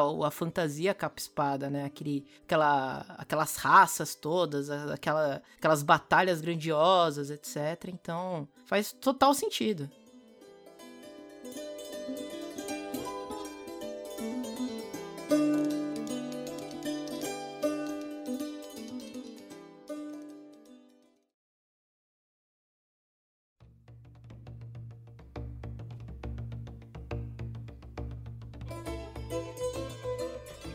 Até vocês estavam falando, né, sobre iniciantes, e eu não posso deixar de citar o meu sobrinho, né, que ele começou a se ligar aí no mundo do RPG é, depois de Stranger Things, que foi aí uma série, né, com grande sucesso, que apresentou esse tema, né, que era um grupo lá de quatro amigos que se reunia ali no porão da casa do, do Mike e ia jogar D&D. Então aí depois todo esse plot se desenvolve, né, em cima dos Demogorgons e tudo mais, e essa galera conseguiu acompanhar isso e teve, rolou essa curiosidade, né, mas o que é esse jogo, né? Quem não conhecia passou a querer conhecer, né? A querer se aprofundar nisso. E eu vejo que outras séries, por exemplo, não sei se vocês já viram Carta ao Rei, ela não tem assim um, um desfecho muito bom, mas a premissa dela também é baseada no, né, no personagem que ele recebe ali, a, a, missão dele, né? De atravessar o reino e entregar essa carta ao rei. E durante a trajetória dele, ele vai recrutando pessoas pro, pro grupo dele. Então você tem um bardo, você tem uma druida e por aí vai, sabe?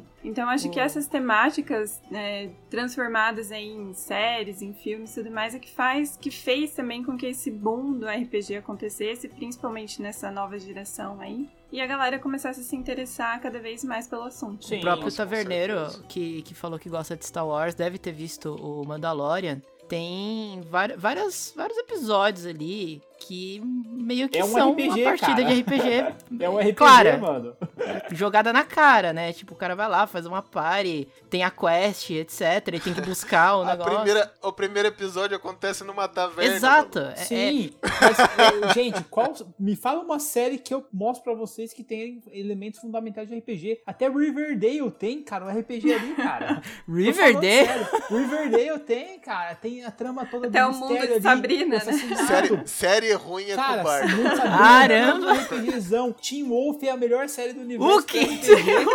Ah, não. Nossa, sério. Você acredita, você acredita que eu tenho que escutar isso? Gente, ah, gente, Team Wolf Ó, se ele é falasse o mundo cara. de Sabrina, eu até perdoava, mas Team Wolf...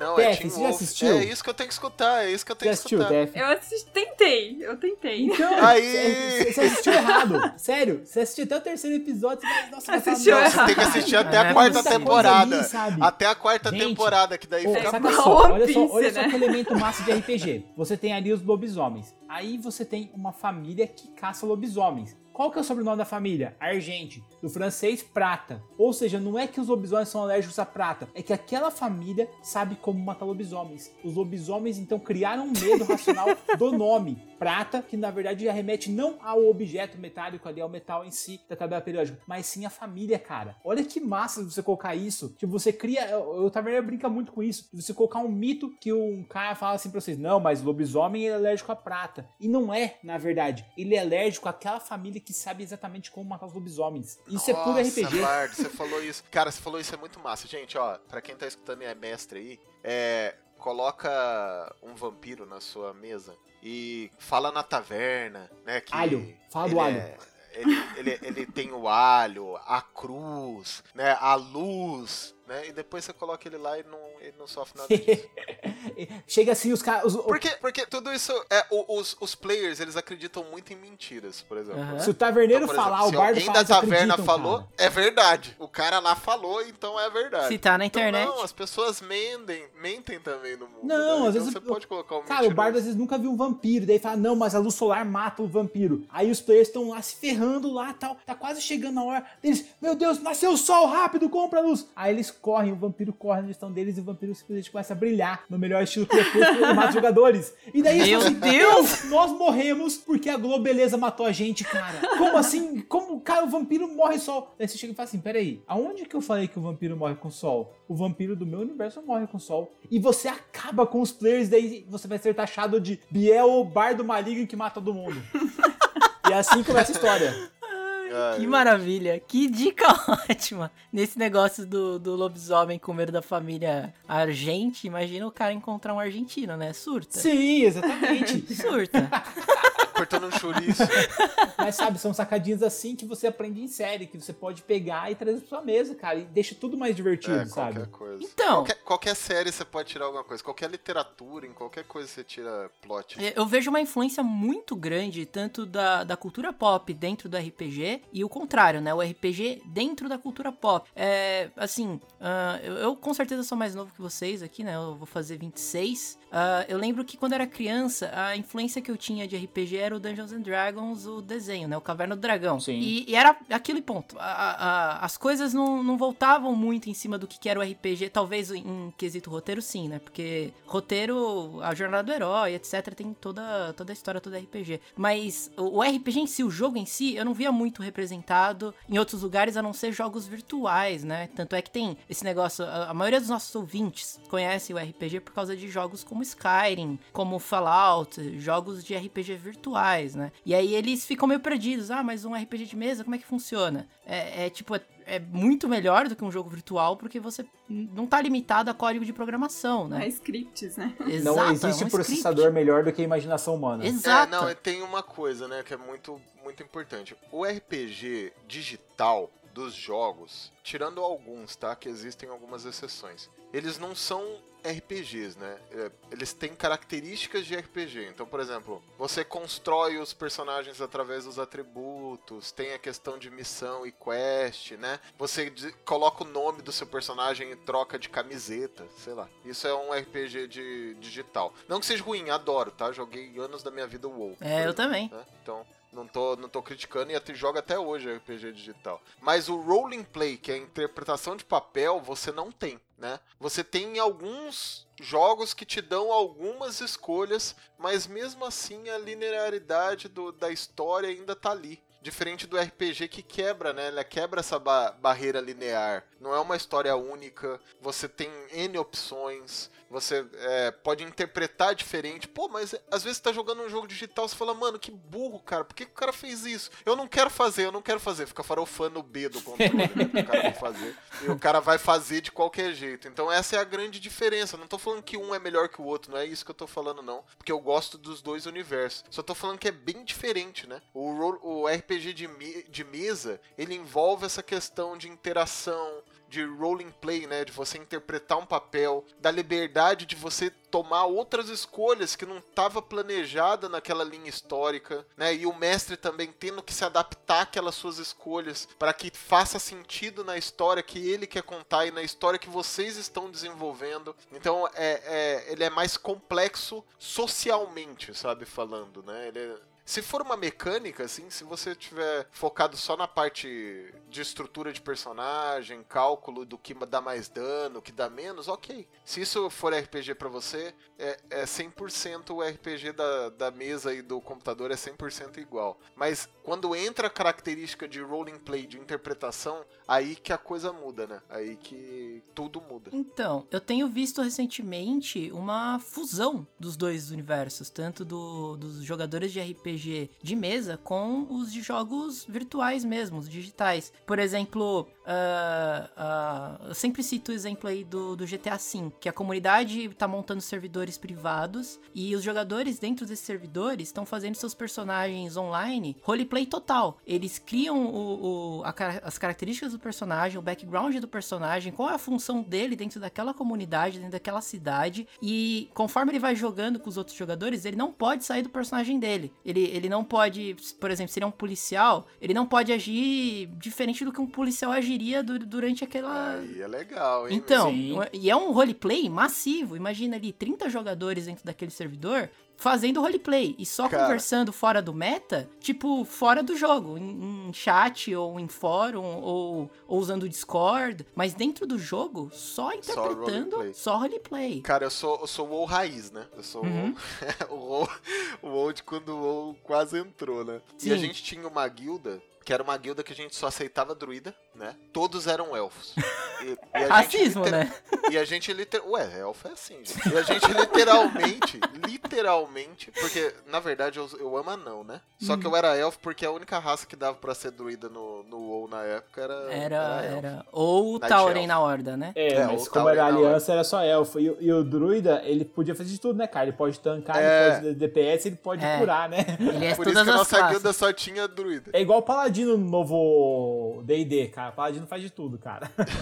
Daí a gente, fazia, a gente jogava quando a gente fazia parties, por exemplo, com outros clãs que não era o nosso, a gente não aceitava nenhum anão no nosso no clã. Se tivesse anão, a gente não entrava. Racist! Assim. E, e, e, a gente interpretava literalmente ali. A gente tinha nossa, nossa reunião dos druidas, quais ações que a gente tinha que fazer ali, quais os portais que a gente tinha que proteger, é, aonde a gente não ia deixar entrar a horda, geralmente era na zona da floresta e tal. Então a gente literalmente interpretava ali. Então, é, tipo, você pode fazer, jogar RPG em qualquer lugar. Você pode interpretar um, um personagem mesmo num, num mecanismo restrito, entende? Sim. Só que são coisas distintas. Isso que é, isso que é importante, cara. É, é legal a gente ver isso. É legal, por exemplo, você ver um Skyrim da vida, é, ou um The Witcher agora, que saiu o livro de The Witcher de, de, de, de RPG de mesa, uhum. né? De uhum. tabletop. Então, cara, são coisas coisas muito legais pra gente jogar, é muito coisa, muita, tem muita coisa, cara. É um ambiente muito rico que dá para fazer a fusão dos dois, sabe? Dá para fazer tranquilamente a fusão dos dois. Então, eu tava até comentando com o Pedro sobre isso, que eu acho que vai ser uma grande tendência, sabe? Dessa, desses triple A's ou jogos que realmente emplacarem aí, ou né, que as empresas têm esse patamar aí para investir,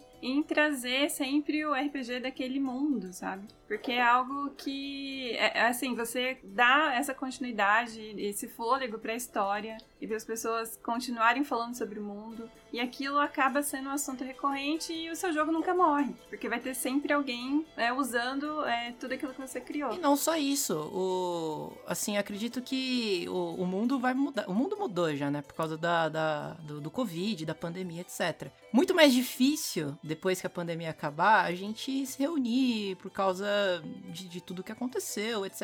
As coisas vão mudar. E o RPG de mesa, ele é um, em essência, né? a, a ele era um jogo que você reunia seus amigos em volta de uma mesa presencialmente para rolar os dados, para se divertir, para um, um, encontro de amigos, né? E aí, por causa da pandemia, a gente tem aí pessoas fazendo mesas online, o que né, é muito mais saudável, né? Você é, não precisar se encontrar com outras pessoas, se reunir para fazer os jogos. É meio triste, né? Mas ao mesmo tempo é, é o correto. E eu acredito que uh, o futuro disso, eu acho, né? Não sei a opinião de vocês, é que isso vai continuar se expandindo. Você, é, mesas online ou jogos que são criados só para você fazer aquele roleplay dentro daquele universo vão ser mais comuns. Pedro, o que, que vocês eu acham? Eu acho o contrário, cara. Hum. Por enquanto, sim. Sua visão tá, tá, tranquila. Mas quando tiver mais seguro, né? Quando já tiver uma vacina, sim. quando a gente tiver controlado essa pandemia, no caso, é, já tá tendo, eu falo isso por causa da minha filha que tá aqui, uma necessidade hum. analógica gigantesca, cara. Gigantesca, gigantesca. Por exemplo, é, eu falo por mim e falo pela minha filha, né? Eu falo pela minha filha porque, como ela é uma geração abaixo da minha, é. ela é totalmente digital, entendeu? Sim. Ela é com certeza uma geração abaixo da de vocês. Com certeza absoluta. Então, ela, ela também é digital. Então, hum. o que que acontece? Ela, antes, por exemplo, ela não se importava com coisas analógicas, né? Então, o tempo que ela tinha, ela ficava no computador, fazia uma coisa ou outra analógica, igual toda adolescente, mas a maioria do tempo era digital. é, recentemente ela tá muito mais inserida no universo do board game com a gente aqui em casa. E ela tá louca pra desenvolver atividades analógicas com as amigas delas, entendeu? Nossa. Quando, sério, cara, quando isso acabar, todas as atividades analógicas vão ter um boom. Tipo, gigante. Gigante, É gigante. que eu tava conversando esses dias com a Stephanie sobre o próprio Roll20, né? Que a gente tá fazendo as nossas partidas de RPG por lá, etc. E, e a gente percebeu assim que é, a gente tinha possibilidade no Roll20, a gente tem essa possibilidade, né? De, de colocar aquele mapa, um background, colocar uns tokens, colocar os monstros, colocar o HP, sabe? Fazer tudo aquele negócio bonitinho, sabe? Pra player visualizar melhor o que tá acontecendo na, na partida. E a gente pensou, é, de forma digital, isso é muito mais fácil da gente conseguir fazer do que fazer isso de forma analógica, né? De forma física. Porque comprar os bonequinhos, ou comprar os tokens, ou então a gente fazer a- a- os cenários, fazer um mapa, etc, etc, é, é muito mais complicado do que fazer em digital, que já tá ali rapidamente na nossa mão. Então, ah, ok, a gente é uma geração acima do- até dos nossos ouvintes que, que nos ouvem. Alguns também têm a nossa idade, etc. Mas ah, a tendência, né? Se eles entrarem nesse mundo agora do RPG, não seria eles consumirem muito mais da, de forma digital por causa dessa facilidade? Eu, eu acho que a facilidade ajuda, mas, por exemplo, com o tempo, você vai, por exemplo, eu, eu já passei da época. De todas as épocas, na verdade, né, Biel? Uhum. A gente já jogou sem nada, Sim. a gente já jogou com feijão, a gente já jogou, sei lá, com peça, com geloucos da Coca-Cola. Com bichinhos do Kinder Ovo. bichinho do Kinder Ovo, a gente já jogou com Mage Knight, eu já fiz cenários fodas de, de EVA. sei lá, de EVA, eu já fiz castelos, e hoje a minha. Talvez eu não mestre mais com nenhum objeto, só com as fichas. Só usando a imaginação. É, é que na Só verdade, cara, hoje a questão de você ter um visual legal ali é bacana, por exemplo, pra um evento, Pedro, pra você despertar curiosidade, pra você chegar ali no local, a pessoa vê aquilo ali e ela se empolga com aquilo ali pra ajudar a visualizar. Mas agora pra players mais veteranos, cara, a imaginação é o melhor sentido e você pode chegar e falar assim: "Pô, Stephanie, você deu um crítico aqui e você matou o boss. Descreva como é que você matou esse boss". E daí ela vai descrever, cara, e daí na mente dela vai ser daquele jeito, sabe? E a partir do momento que ela descrever aquilo ali, todo mundo vai ter a visualização daquele personagem daquela forma, sabe? E eu Uhum. acho que isso é o mais gostoso que você ter uma miniatura. É bacana você ter uma miniatura e tudo mais e tal, mas cara, o Pode mais ter. gostoso é essa interação toda que você tem ali e o modo como as pessoas vão descrever e uma vai completar a outra, sabe? Naquela contação de história. E quando você faz uma ação, você olha pro cara do seu lado, o cara dá aquela risada, te dá um soquinho, sacou? tipo, isso não tem. É, é difícil a gente falar. Não é que eu tô falando que eu- as mesas online é ruins. Não, muito pelo contrário. A gente faz mesa online pra caramba lá na taverna. Sim. E é super divertido e tudo.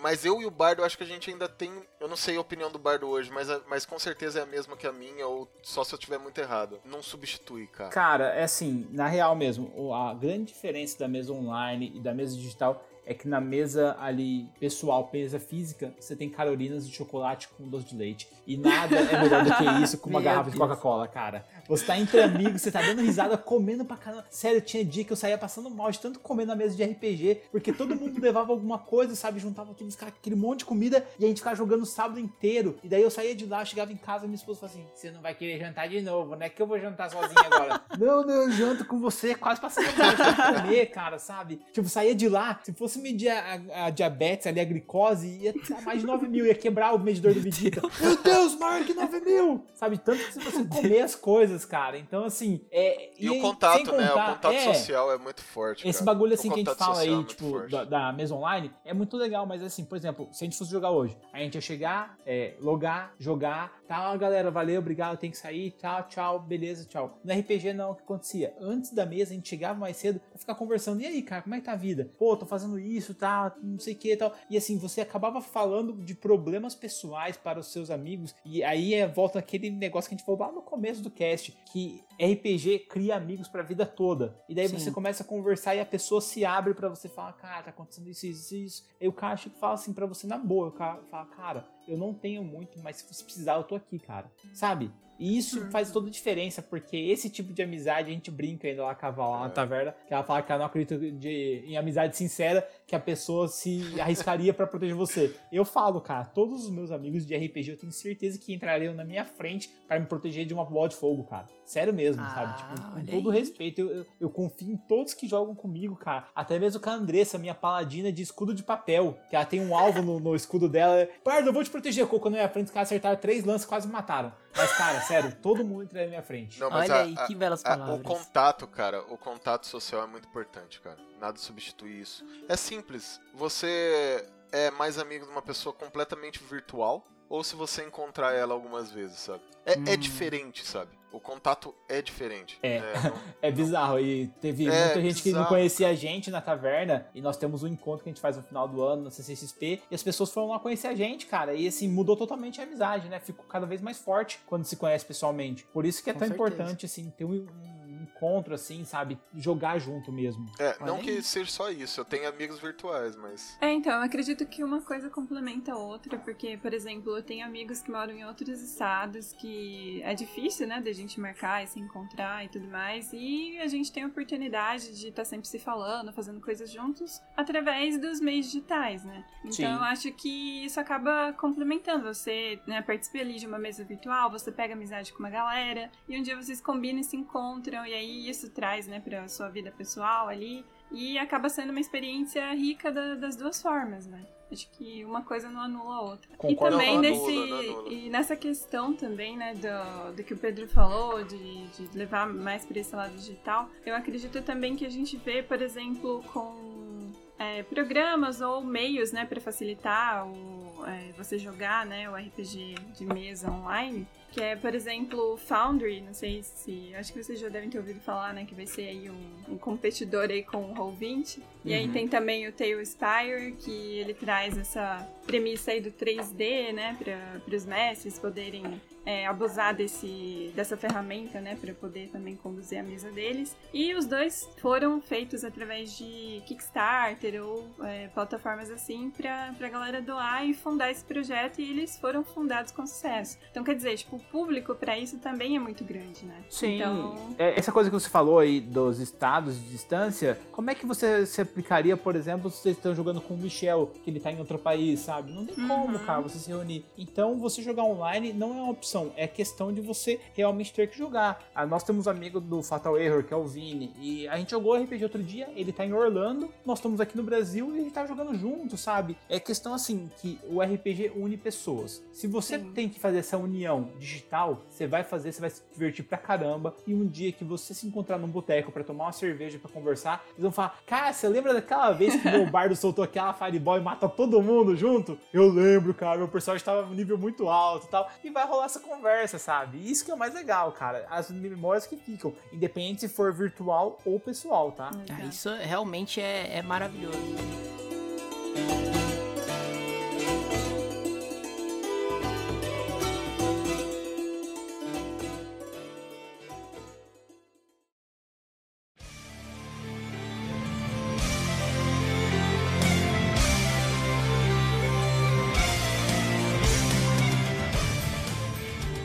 Tenho uma, uma última pergunta pra vocês, que é justamente pros ouvintes que querem participar do mundo do RPG, que nunca jogaram, ouviram a nossa conversa aqui, foram atrás, eles querem saber como é que eles fazem pra jogar, quais as dicas pra vocês, quais os sistemas que vocês recomendam, quais histórias vocês recomendam, como, como é que é o negócio? Cara, aí são muitas perguntas junto, Pedrão. Por exemplo, Eu você, sei, quer, você quer mal. começar a jogar, cara? Que tipo de jogo que você gosta? Que tipo de jogador que você é? Você quer uma coisa mais focada em combate, um hack slash, estilo Diablo, que você vai entrando na dungeon, vai matando todo mundo, pega o tesouro e vai embora, cumpre missões e assim por diante? Ok, sugiro começar com D&D. Você é uma pessoa que gosta mais de interpretação, de investigação, você tem medo do oculto ali, você acha que tem alguma sombra atrás de você, você tem aquele coisa de não olhar pra trás. Cara, vai pra um Call of Cthulhu. Você quer alguma coisa tipo o capa espada, só que você quer ser um Jack Sparrow? Pô, pega um sétimo mar. Quer rolar alguma coisa estilo sobrevivência ali com zumbis? Tem Terra Devastada, mas vai muito do que você tá pegando pra fazer, pra jogar. Assim, o que, que eu indico? Pegue uma pessoa que já jogou alguma vez, pelo menos, pra ela narrar pra vocês. Se você não tem uma pessoa, cara, nunca joguei, ah, meu mestre é meio chato, cara, ele é muito regreiro,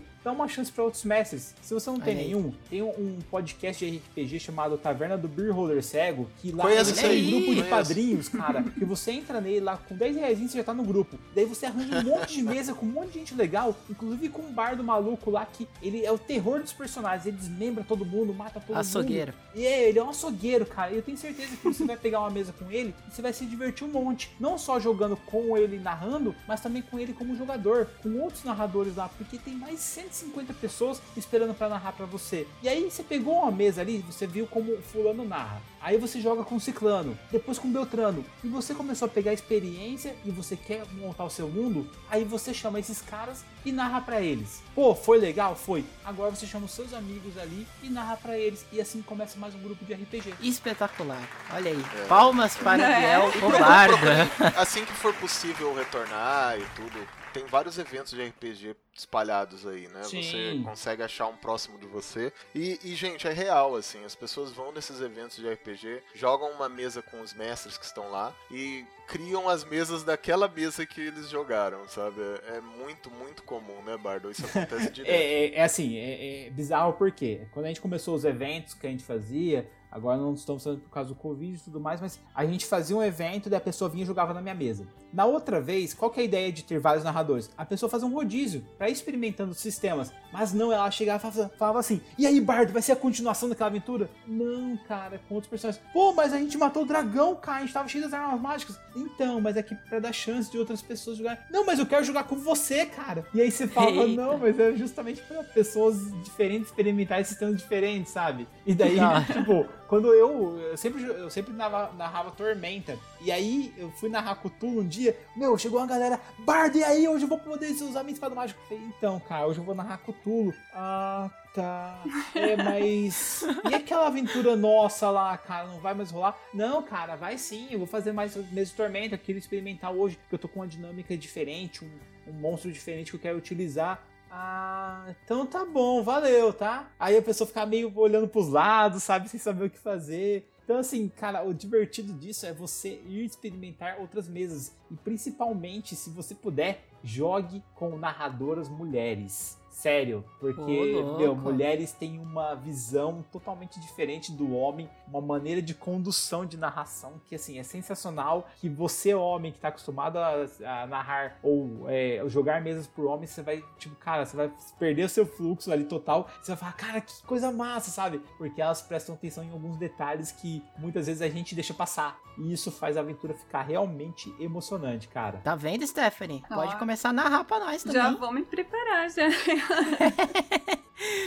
E agora, pra finalizar mesmo, meus caros, Taverneiro e Bardo, qual foi, pra vocês, a, a experiência pessoal de cada um de vocês com RPG, a mais marcante de todas? Aquelas que vocês guardam no coração, que marcou pro resto da vida. Nossa, cara.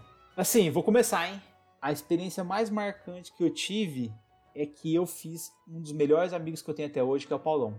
Independente da Olha. vez que a gente jogou. Olha. Nossa, Sério? Por- S2, S2, Não, S2. sério, porque assim, independente da mesa que a gente jogou, com o Paulo narrando, ou com eu narrando, ou com nós dois jogando, cara, sério, a gente sempre combou, a gente escrevia as histórias e completava as histórias. E, cara, o Paulo protagonizou na minha mente um episódio tão foda que eu me levou a escrever um livro de uma mesa inteira que a gente jogou, que é a mesa de Armória, que eu quero lançar o livro ainda, tudo mais, tá Que revisão, foda. tudo mais. Só que assim, foi tão massa que, cara, tipo, não tem palavras, tá ligado? E assim, é, esse- eu sou uma pessoa que muda muito rápido, porque, por exemplo, se eu tô assistindo Witcher, minhas aventuras vão ter um teor meio Witcher. Se eu tô assistindo, é, vamos colocar aí Pacific Rim, vou querer colocar robôs gigantes. Eu sou Teen eu- eu Wolf. mudo- é, Team Wolf, direto. Eu mudo muito, sim, cara. E, Pedrão, você tá zoando, mas você não assistiu ainda. Quando você assistir, você vai falar, cara, o Não tô Bardo não, tô falando sério aqui, Você- pô. Sério, sério, Pedrão, você vai assistir sério. comigo e você vai falar assim, Bardo, sério. você tinha razão, é massa pra caramba. Mas Eu tô te beleza. dando toda a razão. E, cara, e aí o que acontece? Cada mesa pra mim é melhor do que a anterior e vai mudando. E a última mesa que eu joguei de bardo com o Paulo, a interação que tinha, porque o meu personagem ele é um meio elfo, só que ele foi abandonado pelos pais e pela mãe dele, e ele foi criado por anões.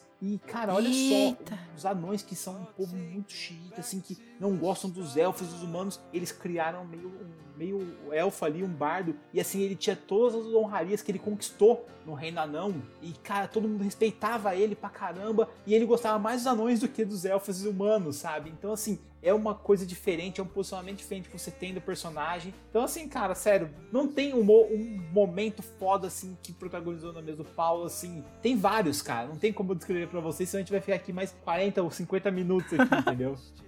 E você, Taverneiro, tem algum momento? Cara, tem. É, tem, tem bastante. Tem vários, na verdade, mas só pra vocês terem noção como o RPG é importante, assim, pra mim e pra minha vida, eu tenho. Eu conheço o Bardo há 11 anos. 11? 11. 11 anos, Bardo? Acho que mais, né, cara? A Não, faculdade vocês não, fizeram em mais 2007? Dois- 2000. Faz uns 15 anos, mais ou menos, que eu conheço o Bardo. Porque Nossa. faz 10 anos que eu me formei. É, então. Faz uns, Tem 4 É, anos de curso, uns- coloca aí 15 anos. É, faz uns 15 anos mais ou menos que eu conheço o Bardo.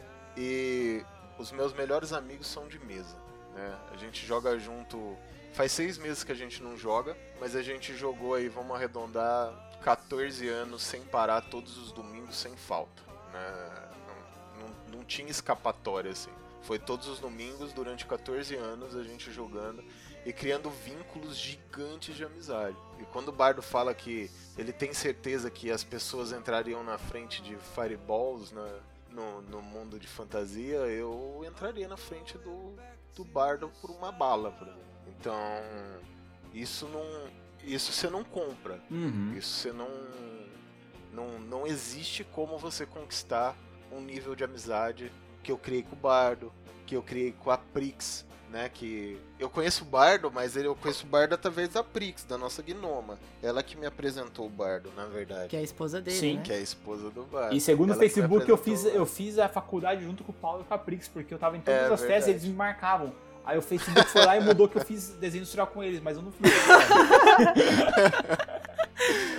E, e essas amizades que eu tenho até hoje, elas me ajudaram em N momentos da minha vida. Tipo, esses 14 anos, eles me acompanharam, sei lá, me acompanham até hoje num turbilhão de reviravoltas que a minha vida teve nesses últimos quatro anos. E os caras estavam lá. Sempre que eu precisei, o Bardo tava lá com a alaúde dele, a Prix tava lá com a panela dela, o Paladino tava lá com a capa, e aqui no mundo real. Não era fora, não. Então esses vínculos empáticos que a gente cria, esses vínculos que a gente cria na mesa, eles são muito maiores do que aquilo. Muito, muito. E não tem nem como falar.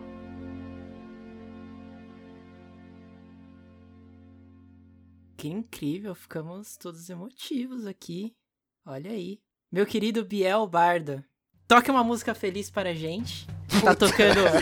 Pega, pega o coco lá, traz o coco pro Barda. Cara, cara, então, então pra descontrair um pouquinho o, o- a- esse cast que ficou meio pesado assim, quando tá no final, assim, o TF, imagina só que você tá Não, que pesado, vocês estão aí, doidos? aí, tipo, você de paladina e tal, de repente você tá na ambulância, aí o Pedro vira pra você e fala assim, calma, calma, fica tranquilo que foi só um arranhão na sua perna. Aí você fala assim, ah, mas foi só um arranhão mesmo? Aí o, o taverneiro entra e fala assim, ô, a perna dela que tá ali fora, tá tudo certo, cara, belezinha. Que maravilha! Faz jus ao título. É, gente, eu uso prótese. eu tô brincando, não é real, não. Ai, meu Deus, velho. Aí volta o clima, né? Meu Deus do céu. Mas é sério, Taverneiro e Bardo, é um, foi um prazer imenso ter vocês aqui com, com a gente, com os amigos. E, cara, que papo incrível que vocês tiveram. Vocês é, explicaram quase tudo sobre RPG. É óbvio que tem muito mais coisa, né? Mas aposto que se vocês ouvintes quiserem saber muito mais sobre RPG, vocês podem visitar eles lá na taverna. É Taverna do Beer Holder Cego, né? Isso, você pode procurar como arroba beerholdercego em todas as redes sociais, cara, que já vai ter o link direto pro nosso podcast. Podem escutar em qualquer agregador de podcasts, inclusive no Spotify. Vai lá, cara, que vocês vão curtir bastante. E assim, como eu disse no meio do cast aqui, já entrei já dando carteirada, perdão, me desculpa, Pedro, Tef. É assim, nós temos Não, um grupo de padrinhos, entrem lá, cara, pra jogar com a gente. É uma coisa bem bacana porque tem muita pessoa e eu tenho certeza que vocês vão se sentir em casa, cara. É um ambiente bem gostoso mesmo. Assim, não. Nossa, assim, meio que se a pessoa é xarope, sabe, chata mesmo, a pessoa não aguenta ficar e ela vai embora. Então, assim, só fica a nata mesmo da galera legal, ali, a galera que quer interpretar, a galera que quer jogar. É, eu indico pra vocês, joguem com o Marcelo Rebelo, que é um narrador sensacional, e com a Andressa, que assim, cara, é, como eu já disse antes já, ela é uma paladina nossa de carteirinha, só que assim, cara, ela narra umas mesas que, sério, vocês vão ficar de cara. A gente mesmo já tá com vontade de jogar também. A gente tá aqui morrendo de vontade. Vamos atrás de todo mundo aí pra jogar também. Adorei a participação de vocês. Espero que vocês venham mais vezes aqui com a gente, bater papo, trocar ideia, falar sobre coisas aleatórias que a gente fala aqui nos casts normalmente mesmo. Se vocês quiserem falar sobre filme, série, qualquer coisa que vocês assistiram que vocês querem, queiram discutir, vocês estão convidados. A porta está sempre aberta para vocês. Espero que vocês tragam mais cerveja, taverneiro e o bardo Menos música, né? Porque parece que o Bardo aí. o meu negócio é fazer discurso, cara. Não bate muito bem aí da, dos talentos musicais. A gente é agradece isso. o convite de vocês, a gente é, se sente mó gratificado de vir aqui, né, Bardo? Tomar com uma certeza, cerveja, cara. tomar uma bebida gnoma com vocês. E que sempre que vocês precisarem, converse com a gente, manda uma mensagem que a gente volta aí, né, Bardo? Com toda certeza, cara. E assim, estendo o convite a vocês. Se quiser aparecer na taverna, é só falar comigo que a gente dá um jeito lá, viu? Olha! Você bem, Stephanie? A gente agradece, ó. Muito obrigada mesmo pelo tempo de vocês, pelo tapo. E posso dizer, como uma iniciante aí nesse mundo do RPG, que a conversa me inspirou bastante. Então eu já tô pensando em continuar minha carreirinha de paladino meio falido. Abençoando água. Mas em desbravar novos mundos mundos e muito obrigada mesmo pelo papo. É isso. Então, é isso Acabamos por aqui, queridos ouvintes. Lembre-se sempre que você pode espalhar a palavra do Amigos Michel. A gente tá lá no Instagram e no Facebook. Amigos Michel é muito fácil encontrar a gente. Deixe aí o seu comentário no post. Você também encontra a Taverna do Beholder Cego aqui na descrição, tanto do Spotify, quanto do Instagram, quanto no Facebook, em todo lugar. E é isso aí. A gente se vê na próxima. É nós. Falou! Tchau, tchau! Tchau, gente! I to